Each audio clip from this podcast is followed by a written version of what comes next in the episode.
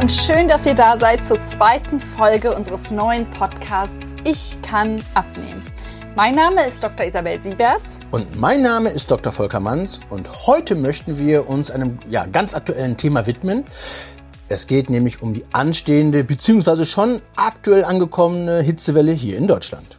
Genau, und da es bestimmt nicht die letzte Hitzewelle ist und solche Temperaturen ja, also wirklich eine echte Herausforderung für unseren Körper, für unseren Organismus darstellen, möchten wir heute ein paar Tipps mit euch teilen, wie ihr eure Ernährung und euren Alltag so gestalten könnt, dass ihr möglichst entspannt durch diese heißen Tage kommt. Uns geht's dabei ja natürlich vor allem darum, dass ihr euch von diesen Temperaturschwankungen nicht aus der Bahn werfen lasst und euer Ziel vom persönlichen Wohlfühlgewicht weiterhin konsequent verfolgt.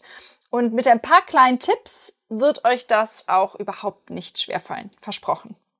Also seid gespannt. Wir freuen uns, dass du hier bist und wünschen dir ganz viel Spaß beim Zuhören.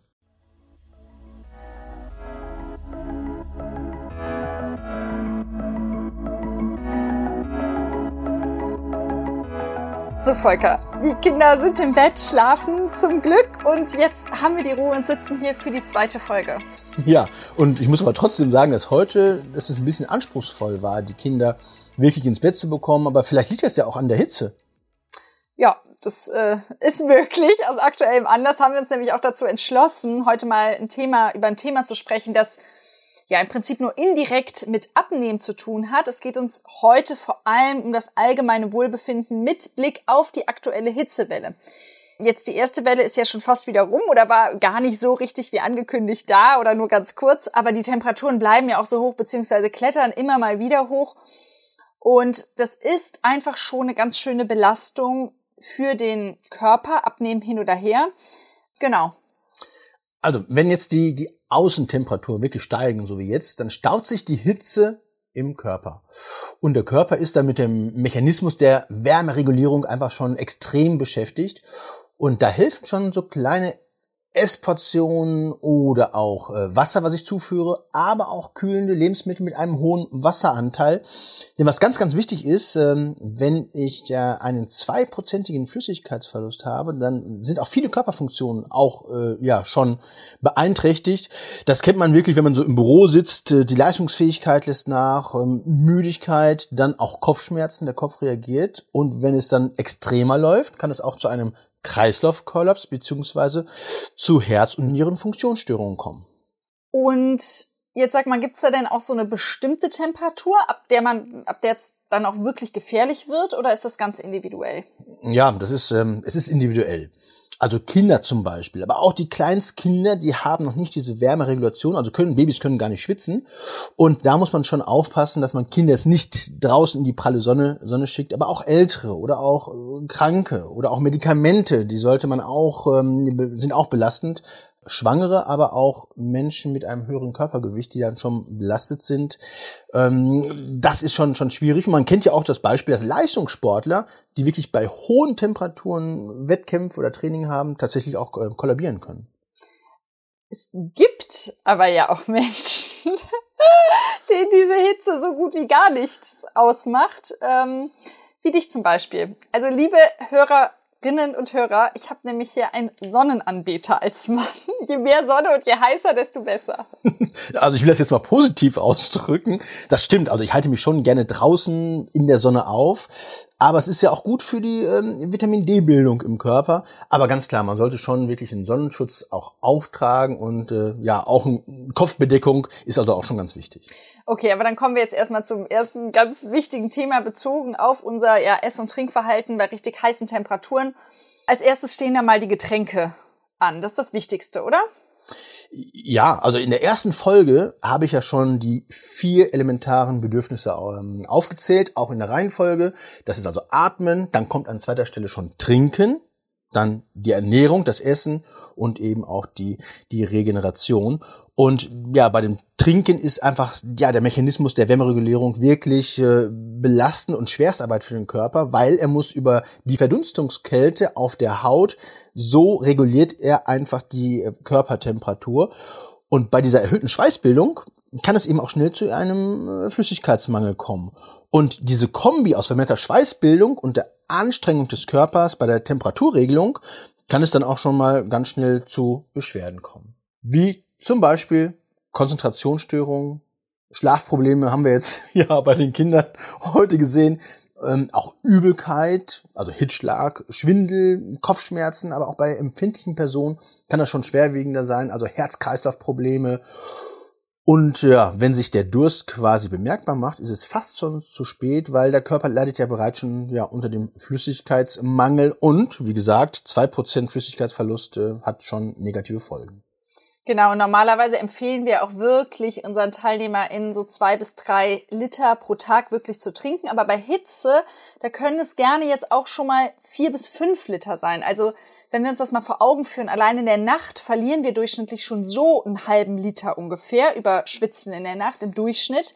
Und wenn es dann so heiß ist wie im Moment, dann ist es sogar über einen Liter. Also das darf man wirklich nicht unterschätzen, was da an Flüssigkeit einfach auch, auch an Mineralstoffen dadurch verloren geht. Und ja. gerade wenn man abnehmen möchte, sorry, das wollte ich jetzt noch kurz sagen, dann brauchen wir einfach diese Flüssigkeit unbedingt, ja, um den Stoffwechsel richtig am Laufen zu halten, dass er überhaupt in der Lage ist, die ganzen abgebauten Fettzellen abzutransportieren, also auch zu entgiften. Und dafür braucht er eben unbedingt ausreichend Wasser. Genau, und da wollte ich dich einfach nur unterstützen, es ist richtig. Aber es gibt noch eine, eine Besonderheit. Normalerweise empfehlen wir unseren Patientinnen oder auch, auch Klientinnen, natriumarmes Wasser beim Abnehmprogramm, um möglichst wenig Wasser im Körper zu binden, auch auszuschwemmen natürlich und natürlich den Blutdruck zu entlasten. Wenn wir aber jetzt wirklich viel, viel schwitzen, schwitzen wir natürlich auch Mineralien und Nährstoffe aus.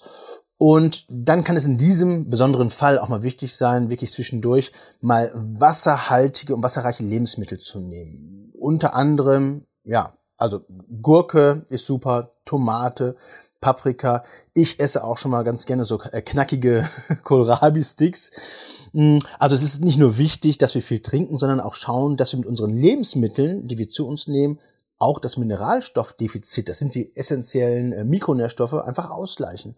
Und das funktioniert ähm, klar über Wasser, aber wer jetzt Wasser nicht wirklich nur mag oder langweilig findet, gibt es auch die Alternative, die ich auch bevorzuge, das Infused Water. Man kann es also veredeln. Da habe ich einen Beitrag ähm, für RTL gemacht und dieser Beitrag ist auch auf unserer Homepage, wo auch Rezepte ähm, ja, hinterlegt sind. Aber so mein Lieblingsrezept ist die Hausmarke. Das ist AZR. Das ist also Apfel, also dünne Apfelscheiben mit Schale. Das Z steht für eine Zimtstange, die ich ins Wasser geben kann und das R für Rosmarin. Und das im Kühlschrank so vier Stunden ziehen lassen. Das schmeckt, finde ich, besonders, besonders gut. Also ich liebe ja vor allem unser Eistee-Rezept. Für die, die das nicht kennen, wir nehmen da einfach den Räubusch-Tee. Mit Vanillearoma gibt's den ja, pressen frische Zitronen rein, äh, kommt noch Zitronenschale dazu, lassen das wirklich gut ziehen. Mit Stevia kann man das noch, äh, wer es süß mag, Stevia Vanille gibt's ja auch mit Vanillearoma nochmal. Und wenn man das kalt stellt im Kühlschrank, das ist super mega lecker. Genau, aber wichtig ist ja nochmal, dass man eben diesen ganzen Tee oder so auch wirklich nur als Ergänzung zu Wasser trinkt. Also man sollte nicht den ganzen Tag also seine vier bis fünf Liter mit Tee äh, zubringen. Es wäre schon wichtig, dass man, ich sag mal, ein Liter Tee und den Rest dann zum Beispiel wirklich über Wasser oder auch, ich meine, Infused Water ist okay. Genau das so macht. Und aber vielleicht sollten wir jetzt gerade im Sommer, es gibt ja auch viele Grillpartys, noch mal was zum Thema Alkohol sagen. Warum guckst du mich jetzt so an? Also ja, also so eine kalte, kalte Weißweinschorle, also so ein Sundowner ist natürlich wirklich was was Tolles, was Schönes. Aber dann muss ich eben auch in meiner Funktion auch den Zeigefinger heben und sagen, ja, also Tem Alkohol bei den Temperaturen ist leider also wirklich keine gute Idee. Jetzt nicht nur wegen der Kalorien, sondern auch ja, aufgrund des Alkohols, weil der entzieht dem Körper zusätzlich Wasser und dementsprechend auch ja wertvolle Mineralstoffe und dann sind wir ähm, per se anfälliger für Hitzschläge. Und eiskalte Getränke, wie so eine eiskalte Weinschorle oder viele hauen sich ja im Prinzip je mehr Eis in die Getränke, desto besser. Das empfehlen wir sowieso nicht, oder? in der heißen Zeit jetzt? Ja, da habe ich mir damals schon Gedanken gemacht. Also ich habe längere Zeit in den USA gelebt und da galt es einfach, je kälter, desto besser, plus nochmal viel Eis oben, oben drauf. Das ist nicht so der Bringer. Warum? Also grundsätzlich ist es so, dass das schnell ist und zu viel kaltes Trinken einfach auch zu Bauchschmerzen führen kann. und man raubt dem Körper einfach zusätzlich Energie, weil er genau diese kalte Flüssigkeit ja wieder aufwärmen muss auf ja fast Körpertemperatur, um es dann einfach auch gut verarbeiten zu können. Und da haben eben warme Getränke ja schon einen großen Vorteil, weil dann einfach die Blutgefäße im Magen-Darm-Trakt ja besser ja geweitet werden, dadurch besser durch, durchblutet werden und so wird einfach der Wasserverlust viel schneller ausgeglichen, weil die Flüssigkeit einfach schneller ins Blut kommt. Ach, spannend. Guck mal, so im Detail wusste ich das selber mhm. noch gar nicht. Ich lerne hier heute auch noch mal was dazu. Und ich bin ja so jemand, ich habe, egal ob warm oder kalt, ob Sommer, Winter, ich habe immer das Problem, dass ich zu wenig trinke.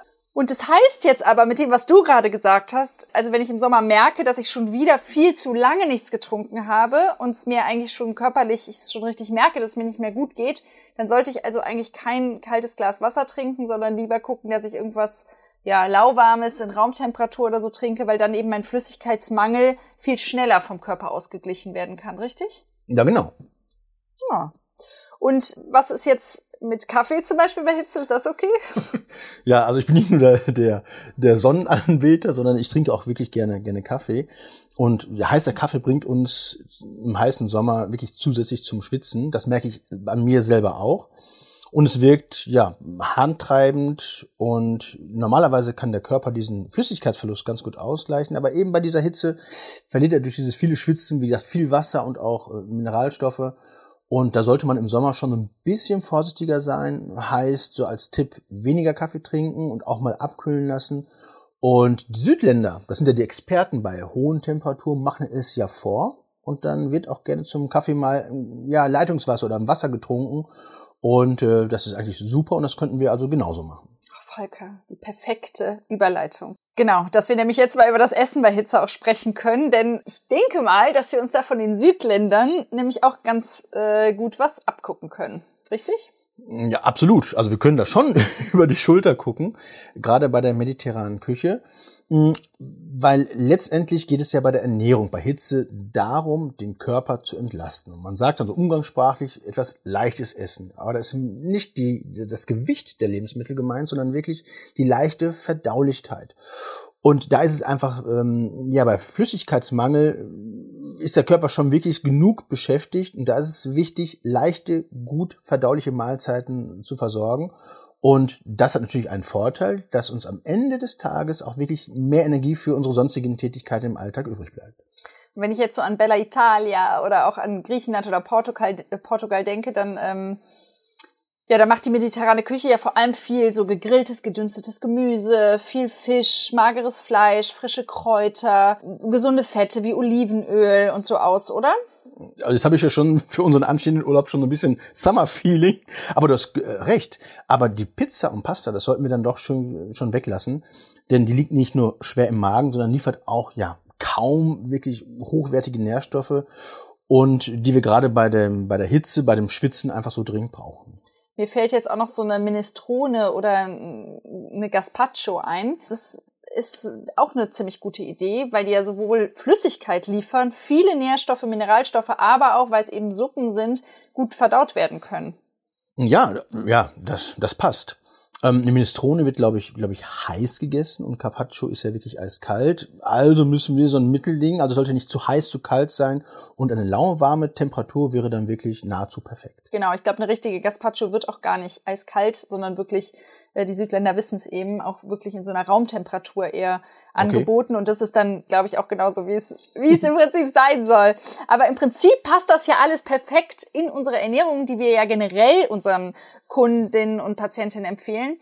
Ich meine, dass fettes Fleisch, schwere Kohlenhydrate und zusätzlicher Zucker nicht empfehlenswert bei Hitze ist, ist klar, aber empfehlen wir sowieso eigentlich nicht. Das stimmt. Also ich bin ja ein Fan von, von diesen, ähm, von den fünf regelmäßigen Mahlzeiten über den Tag verteilt. Aber Zeigefinger ist wieder oben, ohne dieses permanente Snacken.